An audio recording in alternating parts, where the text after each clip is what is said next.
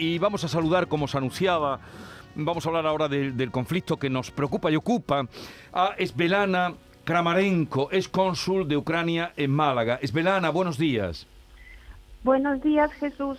Muchas gracias. Eh, saludos a todos los oyentes y a la comunidad ucraniana que me esté escuchando. Eh, ¿Cuál es la situación de la información que usted tiene que se está viviendo en Ucrania, en su país? Bueno, después de un periodo más o menos estable de alto el fuego, ahora estamos ante una nueva escalada provocada por la concentración de las tropas rusas a lo largo de las fronteras con Ucrania y en los territorios temporalmente ocupados de Donbass y Crimea. A esa acumulación de las tropas rusas que rodean nuestras fronteras asociamos también los recientes ciberataques masivos contra las entidades de administración pública. Eh, ¿hay, ¿Hay mucha incertidumbre en su país? ¿Qué le llega desde allí?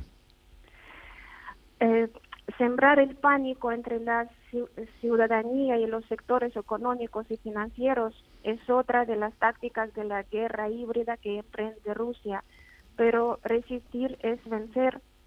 Por eso el llamamiento dentro del país es mantener la calma. Estamos preparándonos para cualquier desarrollo de los acontecimientos. Estamos tratando de vivir con cierta normalidad. Nos hemos vuelto más fuertes ahora eh, es decir, eh, el ejército está haciendo su trabajo, la diplomacia hace su trabajo, nadie entra en pánico y todos están enfocados en una cosa, evitar una escalada. Esa es la tarea clave ahora para nosotros. Eh, mucha gente se preguntará, y yo le pregunto a usted, ¿por qué Rusia quiere invadir su país, Ucrania?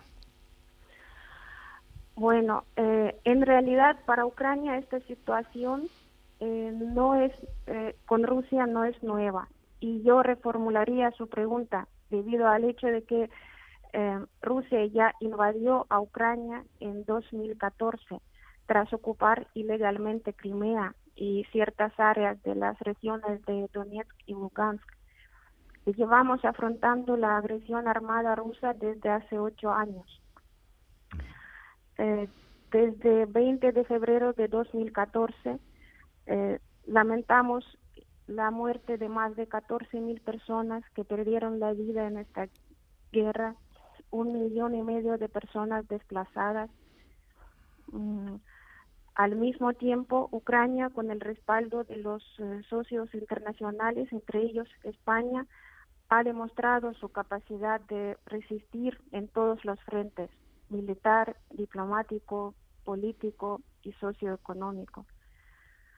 Ucrania es un país soberano que tiene derecho a elegir su propio camino y lamentablemente se ha demostrado que algo tan natural y simple es incompatible con las aspiraciones geopolíticas del Kremlin.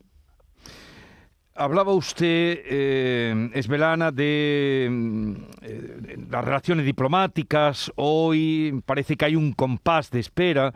¿Cree que con la vía diplomática se terminará resolviendo esta situación, que se podrá parar la guerra?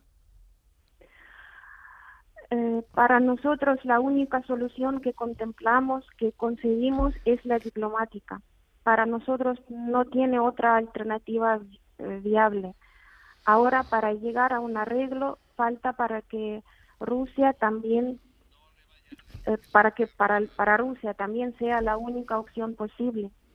Y por eso valoramos la disuasión que está aportando la comunidad internacional con sus mensajes hacia Rusia. Dependemos del compromiso internacional con Ucrania, porque es una cuestión de seguridad europea y global.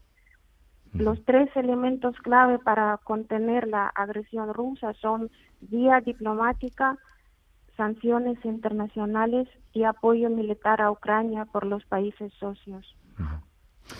Eh, lleva mucho tiempo, Esvelana, ¿lleva usted mucho tiempo en, España?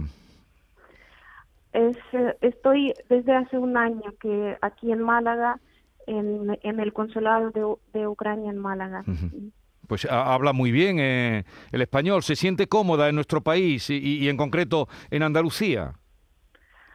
Bueno, muchas gracias por su pregunta. Sí, por supuesto, Andalucía y Málaga y en concreto es bueno es una región muy acogedora, muy eh, tú te sientes muy acogido, eh, encuentras amigos y apoyo siempre.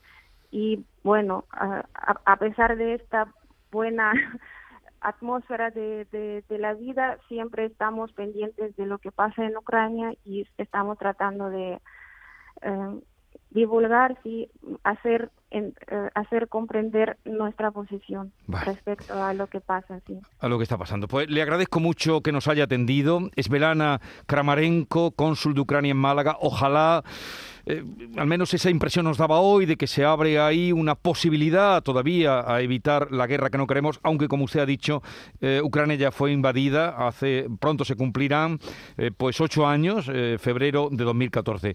Un saludo y buenos días, Belana. Buenos días, muchas gracias, Jesús, muchas gracias. Hasta luego.